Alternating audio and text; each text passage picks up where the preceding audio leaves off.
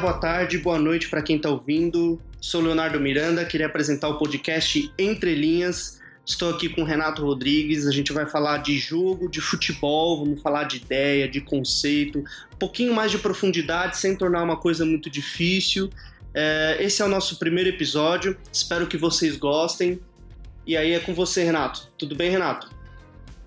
Boa tarde, bom dia, boa noite para todo mundo, para você, Léo. É, é, o, é o pontapé inicial de uma ideia que tomara que, que dê muitos frutos, né, cara? A gente a ideia é essa, é falar de, de futebol, de análise de desempenho, com, com bom humor e, e com mais informação do que palpite, né, Léo? Sim, é. Uma coisa mais com, com, mais embasamento, né? Mais profundidade, mais informação, mas sem deixar o lado lúdico, porque futebol é, é lúdico também, né? É social, é muito humano. E por falar em humano, na data do nosso primeiro gravação do nosso primeiro podcast, a gente perdeu aí talvez o maior capitão de, de seleções brasileiras, que é o Carlos Alberto Torres. É, faleceu aos 72 anos. Ele que revolucionou o papel do lateral num time extremamente revolucionário que foi o Brasil de 70. É, aquele time que eu, eu, vi, eu vi umas partidas do Brasil pelo YouTube e realmente dá para ver que a intensidade, ele era um time que corria muito principalmente porque se preparou no México, né, através do método Cooper, que hoje está completamente retrógrado, mas na época era um método bem moderno.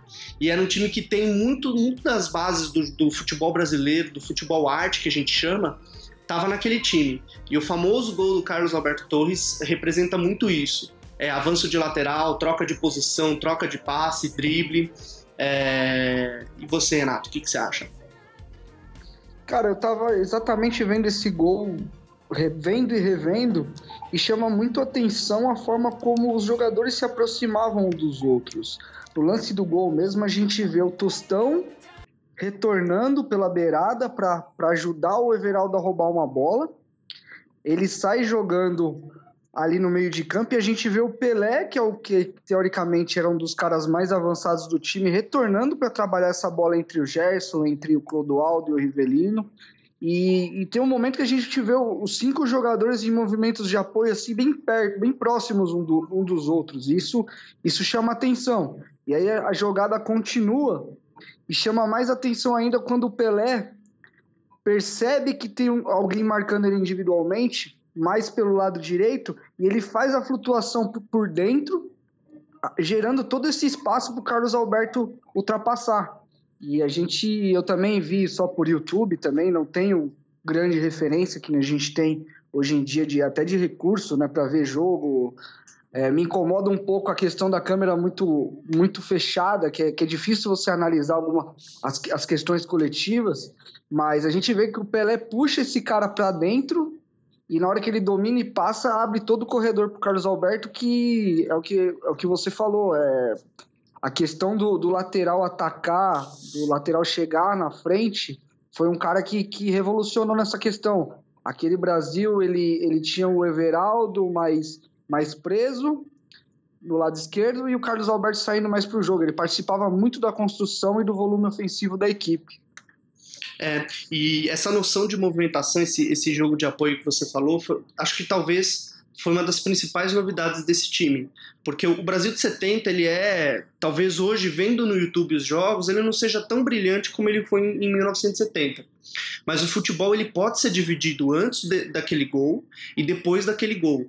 É, antes, principalmente com a Copa de 66 da Inglaterra, que o Brasil foi elimina eliminado da primeira fase, era um futebol muito mais fixo, muito mais estático e muito mais de especialistas. Uma coisa que a Hungria de 54 quebrou um pouquinho com o Puskas, que o próprio Brasil, com a movimentação do Zagallo e do Newton Santos, quebrou um pouquinho, mas ainda assim era um time muito estático. Aquele Brasil provou que reunir grandes talentos é, com uma movimentação, com um jogo coletivo muito de, bem definido, é, dá um resultado muito grande. Então, essa noção de movimentação, de apoio, de toque de primeira, é, logo antes do Clodoaldo receber a bola, tem um jogador que dá, que pega a bola e já recebe, de, já inverte de primeira para ele, um passe super curto. Mas é um passe curto que já, já desorganiza a marcação do adversário. Esse jogo de primeira, esse jogo de, de passe, de lançamento, de uma movimentação que atrai a marcação individual de um jogador, acho que as, esses são os principais fundamentos disso. e o Carlos Alberto apoiando. É, e um detalhe, o Carlos Alberto ele, ele jogou de zagueiro.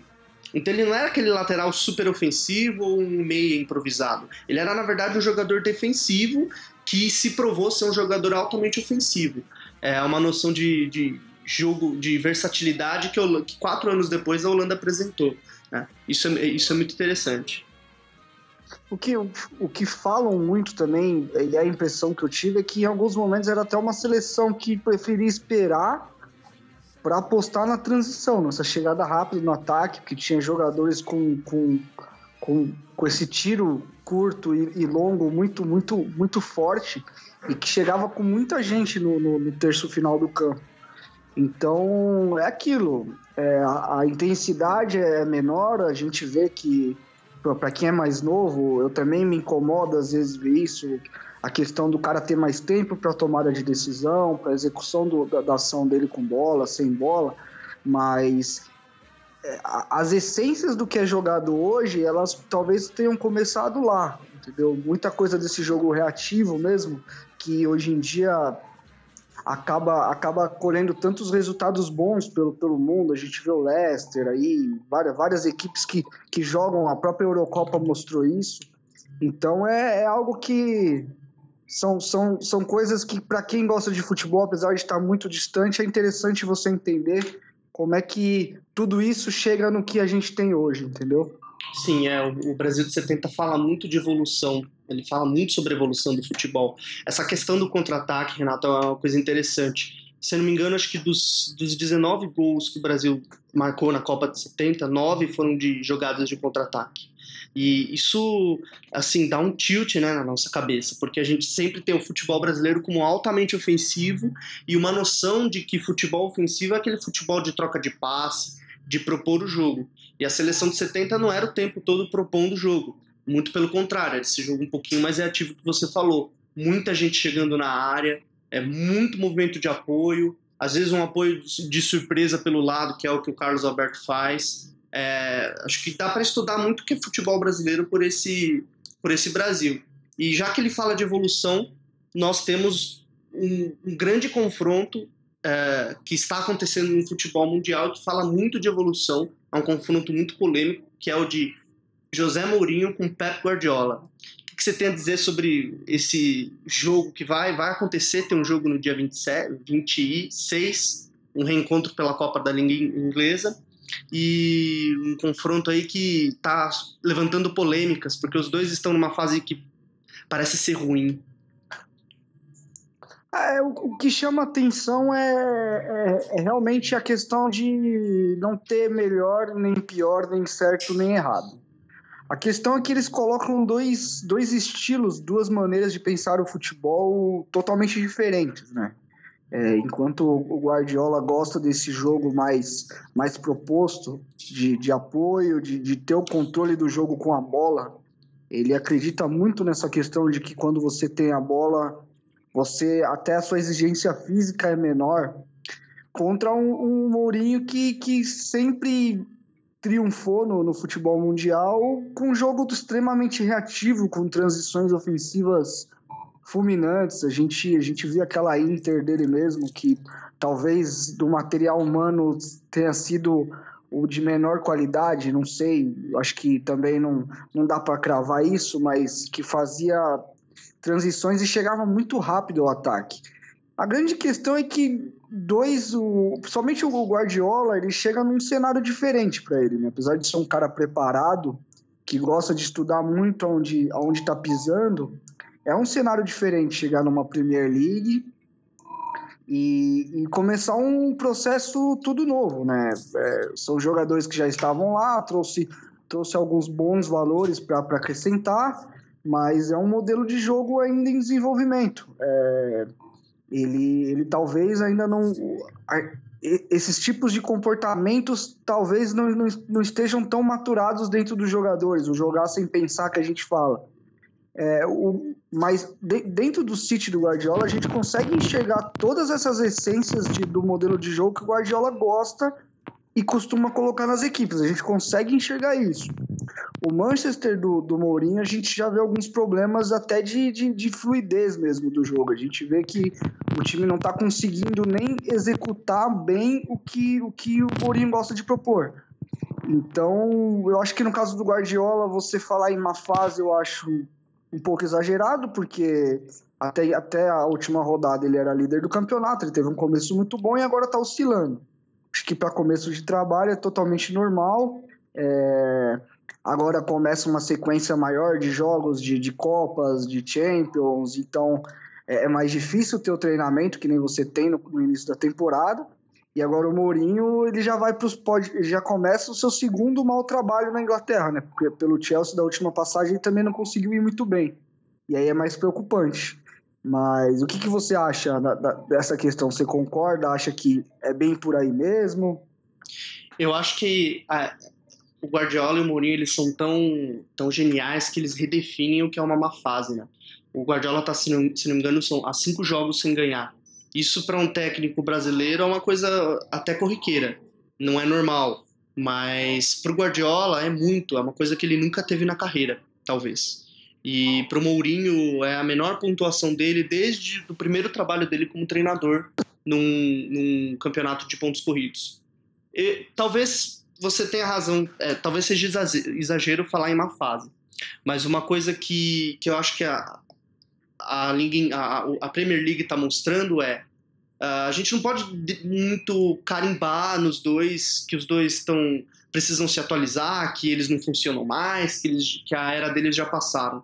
Eu acho que nos três anos que não teve esse confronto, né, desde que o Barcelona ganhou a Champions League de 2011, o futebol evoluiu muito nos últimos anos. E evoluiu sempre tendo os dois como dois modelos.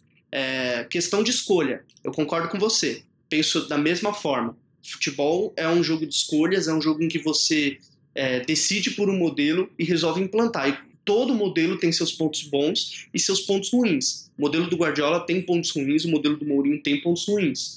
É, mas a grande questão é, o futebol mudou muito. Como, a... como, você, como, como você resolve o problema quando você faz uma escolha, né? Exato, exato. Tudo, tudo tá, tem a ver com os problemas do jogo e como você vai solucionar isso. Né? De repente, o, o, time do Guardiola, ao perder uma bola, aciona o, o perde pressiona de uma forma muito é, fulminante para recuperar a bola o mais perto do gol, o mais rápido possível. O time do Mourinho, recomposição rápida em alguns jogos, em outros jogos, pressão. É, é um problema do jogo que os dois tratam de forma diferente. Agora, eu acho que aí vale citar uma coisa. Para mim, o Mourinho não é nunca foi e nunca será um sinônimo de futebol só reativo. Pelo contrário, em vários times ele propõe o jogo. É que os grandes jogos, o Mourinho tem uma coisa que nos grandes jogos ele é mais reativo. E ele ficou muito marcado por vencer o Barcelona, por dar muito trabalho para o Barcelona na Champions League de 2005-2006 com o Chelsea e por vencer o Barcelona com a Inter de Milão com um time, como você falou, com, com material humano com é, de, de tinha qualidade lá, mas não era tão grande como o Barça. É, e aí isso causou uma coisa nele que não corresponde tanto à realidade. Tanto é que na última passa passagem dele pelo Chelsea, ele colocava fábricas de volante, era fábricas e Matic de volantes, na linha dos volantes. Então, dois jogadores com, com uma boa capacidade de visão. Então, não é um Mourinho retrancado. Agora, a questão dos modelos, é, eu penso que ele, ele, os dois fazem escolhas, os dois têm pontos bons, os dois têm, têm pontos ruins, e que, tal, e que o futebol vem mostrado novas formas de resolver problemas que eles ainda estão se adaptando. O Tottenham mostrou isso muito bem pro, pro, pro Manchester City do, do Guardiola. A, aquela pressão, aqueles 10 minutos do Tottenham, do Tottenham é uma aula de, de pressão que o City ainda não está conseguindo fazer. Claro, início de trabalho dos dois mas acho que vale a pena aí enxergar um pouquinho o que está acontecendo. O que, que, que, você pensa? É a gente, a gente, a gente também às vezes esquece que o outro lado treina também, né? O outro lado também tem ideias, ainda mais dentro de um futebol de, de um nível de competitividade muito alto, entendeu? Então, às vezes a gente acha que é Mourinho Guardiola e, e é preciso ganhar e é obrigação ganhar. É, por exemplo, o Southampton mesmo é um time que ah, vai jogar contra o Southampton em casa, tem que ganhar. Tem, tem que ganhar. Mas não é tão simples assim. Hoje essas equipes de, de menor poderio financeiro, por exemplo, elas, elas trabalham desde a base um modelo sólido, ideias sólidas. Então, é, quando você, você vai enfrentar o Mourinho, não é, não é qualquer um que está do outro lado também. A gente esquece muito disso. A gente fica muito, muito em cima do, de colocar o favorito como favorito. E isso acaba sendo perigoso, ainda mais no, no, futebol que a gente já vê que camisa não está ganhando tanto jogo que nem ganhava antigamente. Então é, é outro cuidado a gente tem, tem que ter de, de colocar essa imagem de que o treinador, esse treinador é o treinador do tic-tac e esse é o treinador do contra-ataque. É como você disse. Talvez o tic-tac que o Guardiola tanto odeia, inclusive, que fale esse termo, porque o, o time dele não, não se resume apenas em, em jogo curto e, e, movimentos de apoio. A gente viu o próprio City dele fazendo gols importantes com, com uma bola mais esticada, uma bola longa mais, mais encaixada. Então é, é perigoso, é perigoso colocar esse, esses rótulos em, em, treinadores, porque é, como o futebol, como você disse, que está em evolução muito rápida de, nos últimos anos, esses treinadores também têm essa necessidade de mudar e mudam. Sim, e essa questão do, do, Você falou do Guardiola de jogar um pouquinho mais esticado, um pouquinho mais pelo alto. No, no Bayern ele já fazia muito isso, né?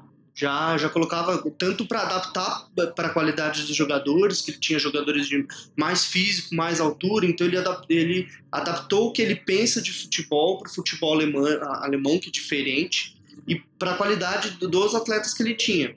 Mas no City, ele tá ainda, parece que ele tá tateando o terreno ainda, né? O City não tem atletas de muito porte físico para tentar uma bola mais esticada. Tem um ou dois jogadores que têm uma impulsão muito grande para tentar um jogo mais reativo. E parece que ele tá chegando, eh, eu vejo o City chegando numa segunda fase. Ele já apresentou o que ele quer de, de futebol pro, pro, pro, pros caras, e ele tá tentando ainda maturar um pouquinho isso, deixar o jogo dele um pouquinho mais maduro. E ele tá encontrando uma dificuldade que a gente nunca viu no Guardiola. Você nunca viu um time como o City ameaçar pouco a meta adversária, por exemplo. time como o Bayern, como o Barcelona, ameaçar pouco o gol adversário, como o City está fazendo. Muito porque o futebol evoluiu demais, Simeone, Ancelotti, é, o Jupp Heynckes e tantos outros, outros treinadores mostraram que uma boa defesa, boa, bom, uma defesa bem postada pode, pode tirar esse jogo de apoio curto é, da zona da, da, grande área e ele tá, tá, adaptando isso ainda.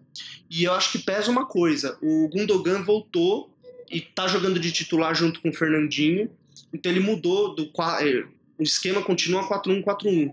Mas com a bola, o City praticamente atua, praticamente ataca num 3-2-5 com o velho esquema é WM. Isso, é. né? ele, ele, ele, tem feito a saída de três, inclusive ele usou o Kolarov de, de zagueiro no último jogo contra o Southampton, e aí é diferente, você pega o, o Kolarov é, nesse jogo de, de aproximação, de apoio, de passe, ele não tem a mesma qualidade que tinha o Felipe Lam, por exemplo, no Bayern, que era o cara que ele trazia para a linha de três, por exemplo, o próprio Alaba.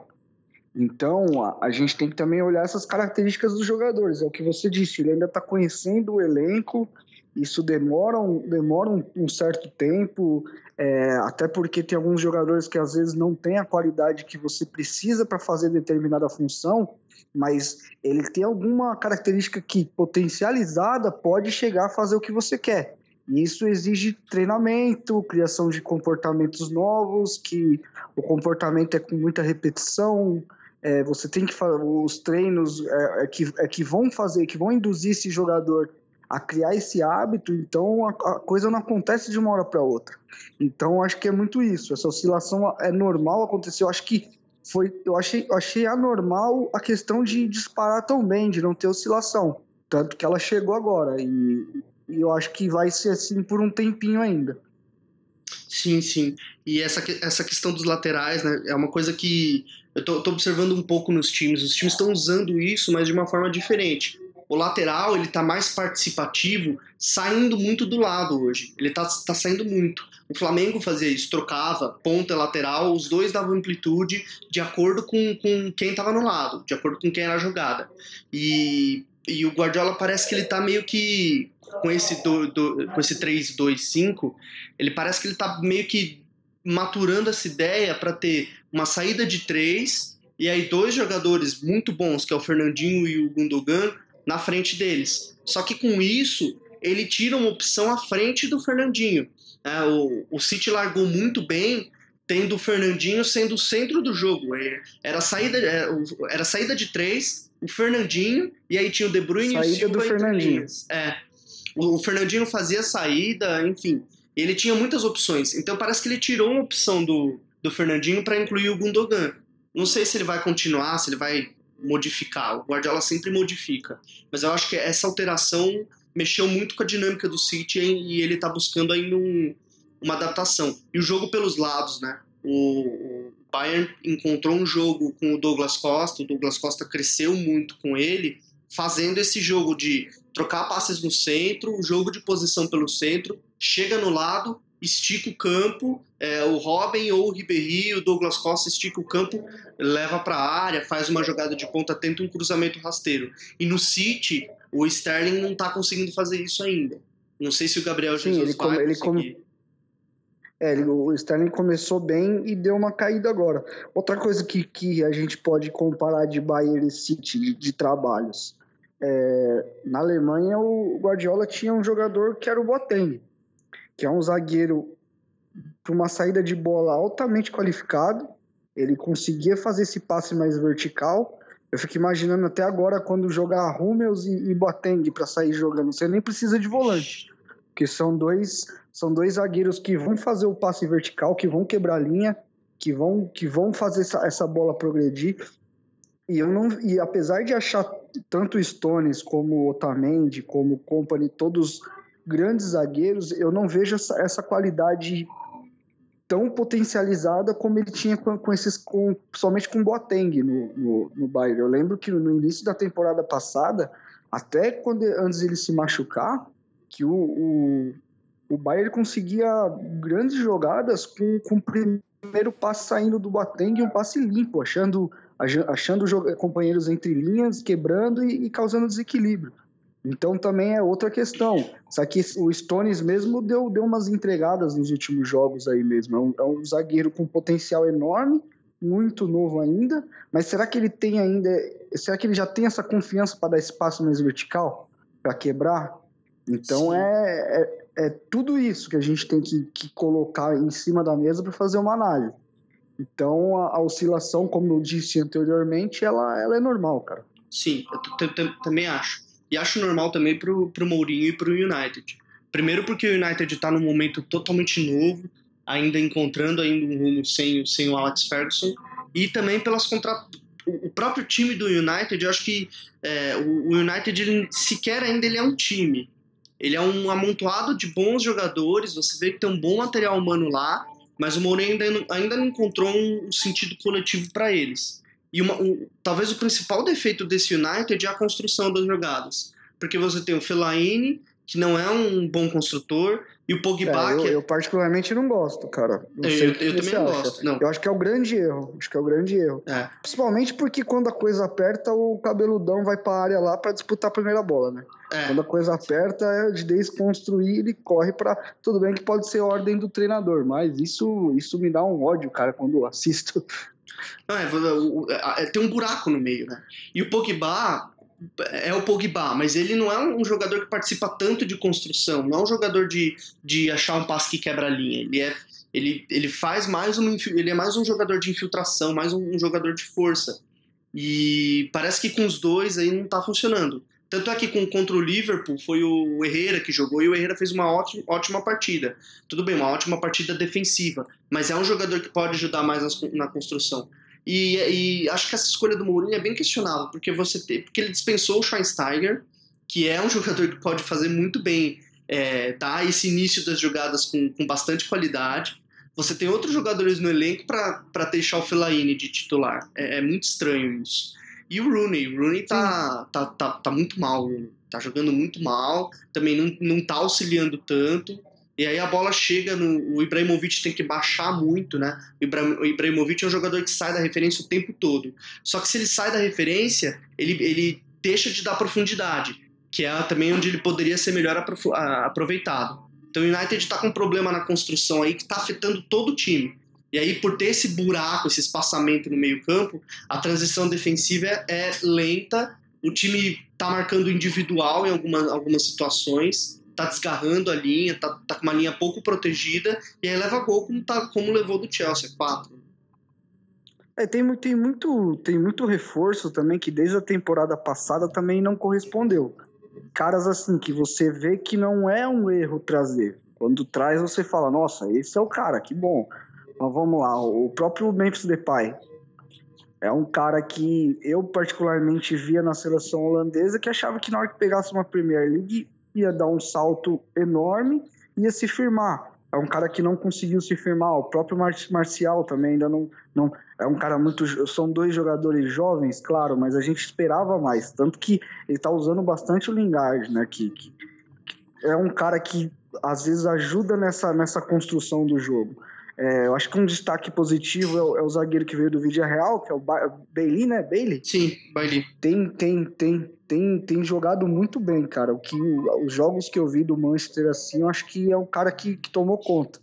Acho que a questão ali da dupla de zaga, eu acho que tá tranquilo com, com o outro zagueiro. Como que é o nome dele? O... Esqueci. O... Que vergonha. Formado na base. Formado na base. Smalling? Ismael, ele mesmo, espichadão, boa recuperação, um cara que às vezes num contra um não é tão bom, mas consegue recuperar. Então, o próprio, o próprio Darmian ainda não conseguiu se firmar, o Luke Shaw.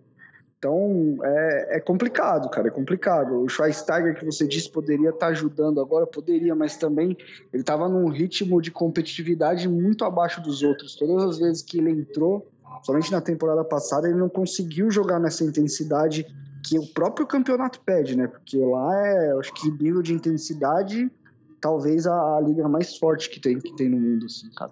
Sim, sim. E inclusive falando isso de intensidade, o Guardiola falou que ele não acha nem um pouco a liga inglesa, ele não acha mais intensa que outros que outros campeonatos. Eu, eu tendo a discordar dele. Eu acho que a liga inglesa é a Premier League é um campeonato que é é só intensidade, tem, tem times que é só intensidade, é só jogo reativo e, e aí é, tá adaptando, né? Ele tá, tá tateando aí, tá, tá adaptando. Agora falando de Brasil um pouquinho, vamos falar de uma equipe que já sentiu o cheirinho, mas parece que o cheirinho está diminuindo, que é o Flamengo. O que, que aconteceu com o Flamengo, Renato? O Flamengo era uma equipe que tinha um futebol muito vistoso, um, um futebol muito rico é, em algum, alguns jogos, principalmente os jogos de setembro, e parece que vem dando uma caída aí, deixando de, de seguir o, o líder, deixando um pouquinho o resultado é, para trás. O que, que, você acha que aconteceu do Flamengo? Qual, como você explicaria essa queda, se é que é uma queda ou um momento de instabilidade do Flamengo aí que teve uma arrancada muito grande no, no Brasileirão? É, eu acho que de, de início, assim, é, acho que era legal a gente olhar para os três que brigam. Acho que todos tiveram momentos muito bons. O Palmeiras, que teve um início de campeonato que não teve só resultado, teve um desempenho muito forte. Acho que até a 15 rodada do Palmeiras foi muito forte. O Atlético agora vem nessa ascensão. O Flamengo teve na, na virada do turno. Então, eu acho que tem muito a ver com o campeonato e do nível de ideias que a gente tinha comentado que é, o campeonato ele não eu acho que ele está num nível abaixo do campeonato de, do ano passado na questão de ideia de modelo de jogo de, de tudo isso mas o, sem dúvidas o, o, Flamengo tem oscilado ele tem e não é só em resultado é em desempenho também porque é, eu lembro de uma época que o, Palmeiras, que o, que o Flamengo tinha uma, um, um, sistema defensivo, um momento defensivo muito bem organizado e que era difícil fazer gol no Flamengo. Só que naquele momento o Flamengo tinha uma dificuldade na construção. Ele, ele, ele não conseguia trabalhar bem no, no, no terço ofensivo. E, e, aí aos poucos isso foi melhorando. A grande crítica em cima do Flamengo, da, a crítica geral, é, é de um time que faz poucos gols e isso acaba impactando no resultado. E nesse momento, o jogo contra o Corinthians, por exemplo, o Corinthians foi muito melhor durante os, os 90 minutos. Inclusive teve, teve um gol com impedido do Flamengo, que teve muita, muita reclamação. O Flamengo, o Flamengo não conseguiu ter essa estabilidade nem ofensiva e nem defensiva. Ele, o Flamengo sofreu com o Corinthians esperando mais, fazendo um jogo reativo e saindo tocando rápido, com bastante aproximação. O Hever desgarrando, alguns jogadores com, com um certo problema na transição defensiva, de, de voltar para o setor e ocupar o seu lugar. E, e, na questão ofensiva criou muito pouco. Em vários momentos o Corinthians induziu o Flamengo a, a entrar pelo lado e encaixotava ali quem estava com a bola, gerando superioridade numérica no setor. Então é, o Flamengo vive, vive um momento complicado olhando o restante do campeonato, que são poucas rodadas que restam, e para quem quer ser campeão e brigar por título, esse é o momento de, de, de, de a equipe estar tá pronta, a equipe está num nível de competitividade muito alto. É, eu vi jogos do Flamengo, o jogo contra, contra o Palmeiras mesmo no, no Allianz, foi um jogo perfeito do Flamengo. Mesmo com a menos, é, se alguém tinha que ganhar aquele jogo, acho que o Flamengo mereceu mais que o Palmeiras. Mas agora contra o Corinthians eu já até me espantei. Eu falei, como é que aquele time. O próprio Flamengo contra o Figueirense no Paquembu foi, foi muito forte, um volume muito alto de, de, de finalizações e tal. E realmente, é, esse, eu acho que, é, esse eu acho que é a grande tônica do campeonato. Equipes que, que em algum momento jogam muito bem e depois não, não, não, conseguem jogar tão bem. O Palmeiras, pelo menos, consegue ter a consistência no resultado. Eu acho que um nível de confiança muito alto dos jogadores, que tem muita qualidade. E o Cuca com, com estratégias bem, bem pensadas em cima do adversário. Acho que o grande mérito do Cuca é esse, é saber explorar o que tem de pior no adversário e conseguir colocar essa estratégia. Mas é isso, acho que o campeonato vai, vai para uma reta final aí com muitas incertezas. Sim, e pegando essa questão do que você falou do, do Corinthians do ano passado, eu acho que se você pegar os últimos cinco campeonatos brasileiros, o Corinthians no ano passado é uma exceção. Uma exceção de times que apresentaram um modelo de jogo muito bem definido da primeira até a, décima, até a 38 rodada e que conseguiu crescer o desempenho ao longo da, ao longo do, da competição. Tanto o Fluminense, os dois títulos do Cruzeiro e agora o, o, Palmeiras, que é líder, eles passaram por oscilações maiores que o Corinthians passou. E em alguns momentos eles não jogaram tão bem, mas eles fizeram resultado, que é o que o Palmeiras está fazendo. E é o que o está fazendo a diferença para o Palmeiras. Ele, ele, não, ele não consegue mais ter um desempenho tão bom quanto ele tinha até a 15 16 rodada, até, com a, até acho que o, o ponto marcante aí do Palmeiras é aquele empate é, em um a um com o Santos. O Santos dominou o jogo. E eu, aí o, o, desempenho do Palmeiras caiu muito, passou por um, um, período, uma troca de turno muito. fez uma oscilação muito grande e recuperou, está invicto no segundo. E, e a, várias equipes que foram campeãs brasileiras passaram por essa oscilação e conseguiram não mostrar essa oscilação no resultado. É uma coisa que o Flamengo não está conseguindo fazer. O Flamengo caiu o desempenho do Flamengo e o resultado passou a não vir. O, o jogo no Allianz, acho que talvez foi talvez o melhor jogo do Flamengo. A virada contra o Vitória lá no Barradão também foi um jogo muito, muito bom. E o Flamengo que tinha um jogo bem, bem certinho, bem coletivo, um comportamento bem, bem definido, tanto na organização defensiva, mas também construindo com a movimentação do Diego, o Diego saindo sempre é, é, do centro, indo por todos os lados, os, os laterais trocando, o Jorge por dentro, o Everton por fora muitas vezes tinha um, o Flamengo mostrou assim uns momentos muito bons de desempenho e aí quando, quando isso não conseguiu se repetir, que é uma coisa que natural pela, pelas viagens que o Flamengo faz, porque o Flamengo estava jogando sem casa, só jogou em casa agora, pelas distâncias do brasileiro, pela dificuldade do brasileiro, que é um campeonato super disputado, o Flamengo não conseguiu repetir isso. E aí não conseguiu repetir isso, parece que estava tendo um pouquinho de ansiedade que é essa coisa do, do, que você falou. O Flamengo sempre com uma linha muito estruturada. A linha, de repente, o jogador não tem mais confiança em ficar. Ele vai lá e desgarra, vai caçar onde ele não deve, abre ele um espaço resolver, que ele não né? deve. Ele quer resolver logo, né? O Flamengo está com pressa, sendo que o, o, grande ponto forte do Flamengo era um jogo um pouquinho mais calmo de construção. e um, uma organização defensiva muito forte, duas linhas muito bem definidas, o Diego participando, o Damião participando. É, parece que essa pressa, essa, essa ansiedade de vencer logo tá, tá tirando a confiança e tá, tá fazendo os caras esquecerem de obedecer o comportamento o, que é estabelecido. A questão do zagueiro, para mim, isso é claro. O zagueiro que, o Hever e o, e o Vaz eles saírem da linha para ir desgarrar e, e, caçar o jogador é querer roubar a bola logo. E o Flamengo não é esse time de roubar a bola logo. O Palmeiras é. O, o Palmeiras faz isso. Nunca tem linha sustentada. Mas é, é, é esse o modelo do Palmeiras. E pode ter N defeitos, Sim. né? É uma coisa que... É, o Palmeiras, Palmeiras, o Palmeiras eu acho que, se não me engano, é o time que mais fez gols no campeonato com bolas recuperadas no, no campo ofensivo. É, é uma característica muito grande de roubar essa bola já perto do gol, com, com, com o adversário desequilibrado defensivamente e conseguir chegar rápido. O Palmeiras, ao contrário do Flamengo, ele tinha dificuldade nesse, nesse propor o jogo de maneira mais cadenciada, de aproximação, de paciência. O Palmeiras sempre foi um time mais vertical. E hoje a gente vê que o Flamengo não, não tá conseguindo, cara. Sim, sim. E, e é aquilo, né? Eu acho que campeonato de pontos corridos não tem jogo que define. Todos os jogos são decisivos. E, claro, tem as fases. O Palmeiras passou por uma turbulência com um turno inteiro para recuperar. E o Flamengo parece que tá ficando um pouquinho para trás e, e, não tá conseguindo recuperar. Só o que me deixa só mais ansioso para sábado, com, com os quatro primeiros colocados se enfrentando no Brasileiro. Vai ser, vai ser um sábado de aí bem decisivo pro pro, pro Campeonato Brasileiro. Hoje é a Copa do Brasil, temos as, os primeiros jogos da, da semifinal da Copa do Brasil, Internacional Atlético Mineiro, Cruzeiro e Grêmio. É, Renato, o que, que, que, você tem a dizer desses dois confrontos? Cara, eu acho que começando com o Inter e, e Atlético, eu acho que o, o, Atlético ele tem uma superioridade individual. Eu, para começar, acho que são duas equipes que na questão de conteúdo, de modelo de jogo mesmo, para mim deixa um pouco a desejar.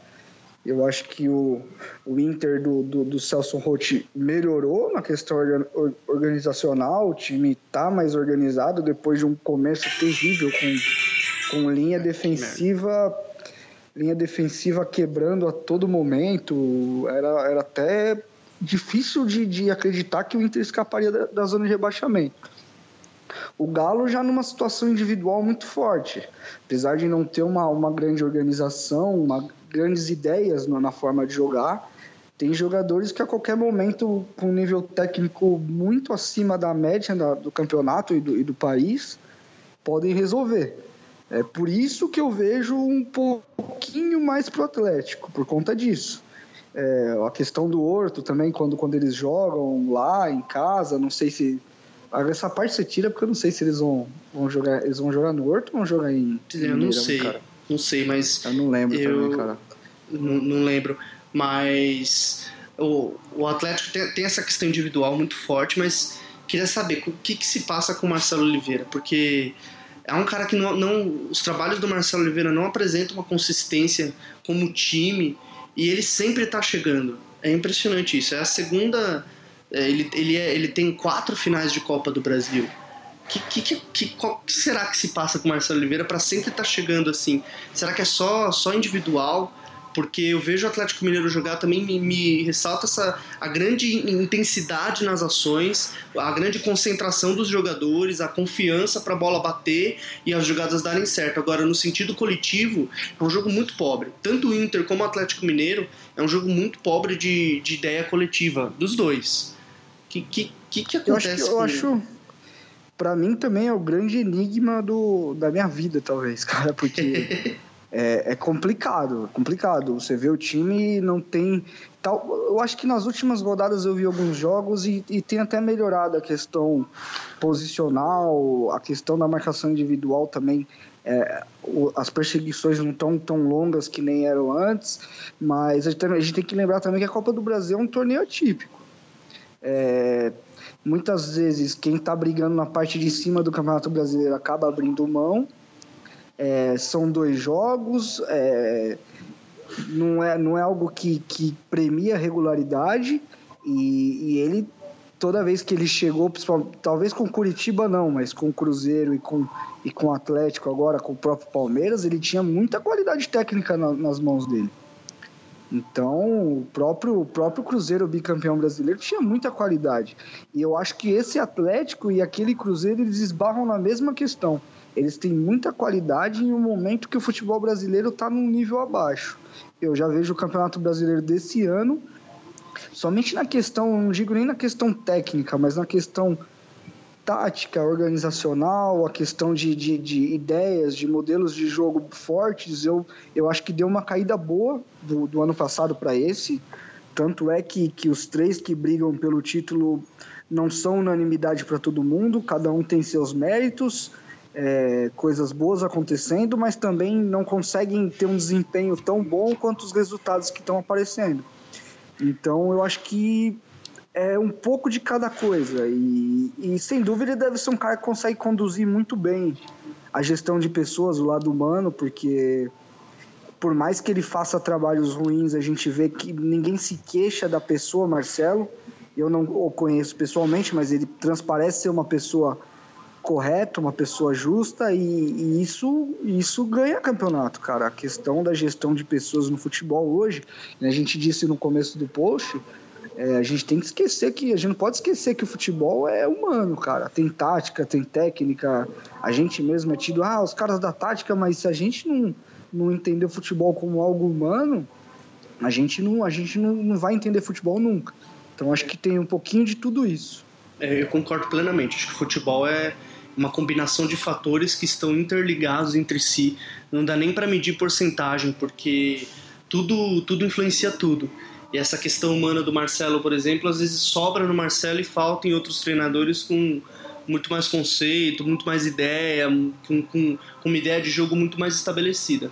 Agora, não sei, Inter e Atlético vai ser no Beira Rio, o primeiro jogo, o Atlético decide lá e o Cruzeiro decide fora de casa com o Grêmio. É...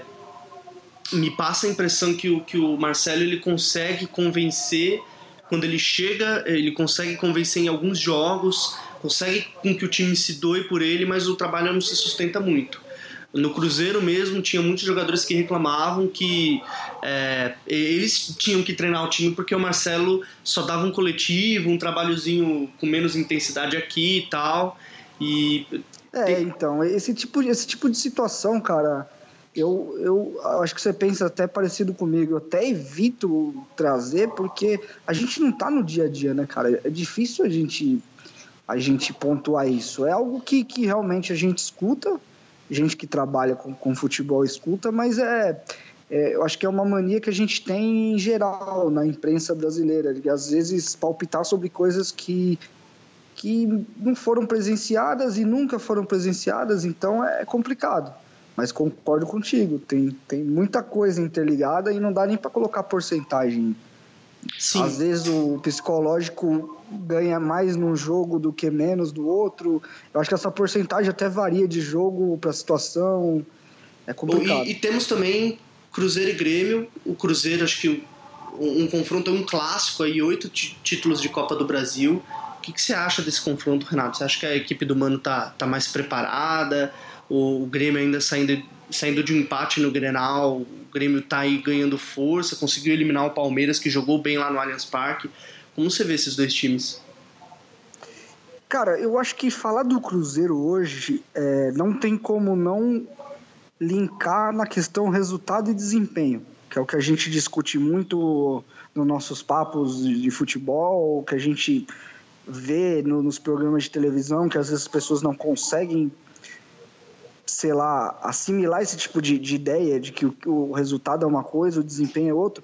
E para mim, o Cruzeiro dos, dos quatro que chegam na, nas semifinais, para mim é o time que apresenta o melhor desempenho. Apesar de não, não estar numa situação muito boa no Campeonato Brasileiro, até, até já, já deu uma, uma aliviada na questão do rebaixamento, mas para mim o, o Cruzeiro é o time que está mais em ascensão, é o time que mais cresce. É o que me dá mais perspectiva futura porque a gente vê o Cruzeiro contra a Chapecoense, mesmo um empate 0 a 0 em casa. Ah, a gente olha o resultado só ali no noticiário e, e não viu o jogo. Pô, empatou com a Chape, Chapecoense em casa. Para quem tá brigando para não cair, é um resultado horrível.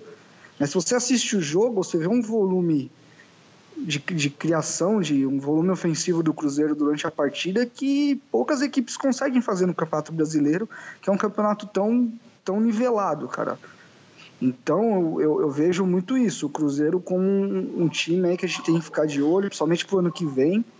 Um Cruzeiro conseguindo uma, uma, uma vaga para Libertadores, por exemplo, pela Copa do Brasil, é um time que a gente tem que ficar ligado, porque o, o Mano é um treinador que, que já, já era bom depois que, que foi se reciclar, que foi estudar, é, já, já mostra uma variedade muito maior de ideias dentro do seu modelo de jogo. E o Grêmio lá também, depois que o Roger saiu, deu uma crescida. Eu acho que até uma coisa que eu vou perguntar para você, que você tem achado do trabalho do Renato. É, eu não tenho, eu tenho acompanhei melhor o Cruzeiro nos, nas últimas semanas do que o Grêmio. Queria saber de você o que, que você tem visto nesse Grêmio do, do Renato, Léo. Eu, eu, eu vi o Grenal, inclusive vi o Grenal lá em Porto Alegre, tive o prazer de, de, de ver o Grenal um louco. E eu, tô, eu, eu me surpreendi com, com o Grêmio no, no Grenal e com, com o que o Grêmio tá jogando com o Renato. Não é aquele time só de bola longa, que é bem típico do Renato Gaúcho, Renato Portaluppi pro, pro, pros gaúchos aquele time que é pegar a primeira, quebrar a primeira bola, esperar a segunda bola, como aquele Fluminense dele no início de 2014, como o Grêmio que chegou à Libertadores em 2013, que era só bola no Kleber e no Barcos. É um Grêmio, tá um Grêmio bem diferente. Eu acho que o Renato está pegando umas, algumas qualidades do trabalho do Roger, que era um ótimo trabalho e que também tinha problemas e esses problemas derrubaram o Roger. Ele está ele tá mantendo o que os jogadores já faziam, adicionando coisas que ele gosta, principalmente o Ramiro, que é um jogador que o Renato adora. Ele está usando o Ramiro é, como ponta aberto, mas tendo uma liberdade total para flutuar e abrir espaço. Trocar com o Luan, flutuar por dentro, inverter de lado. Ele está adicionando um aspecto assim um pouco mais, um jogo um pouquinho mais apoiado, um pouco mais posicional no Grêmio. Isso está me espantando. Agora, também concordo com você. Acho que o Cruzeiro é mais equipe.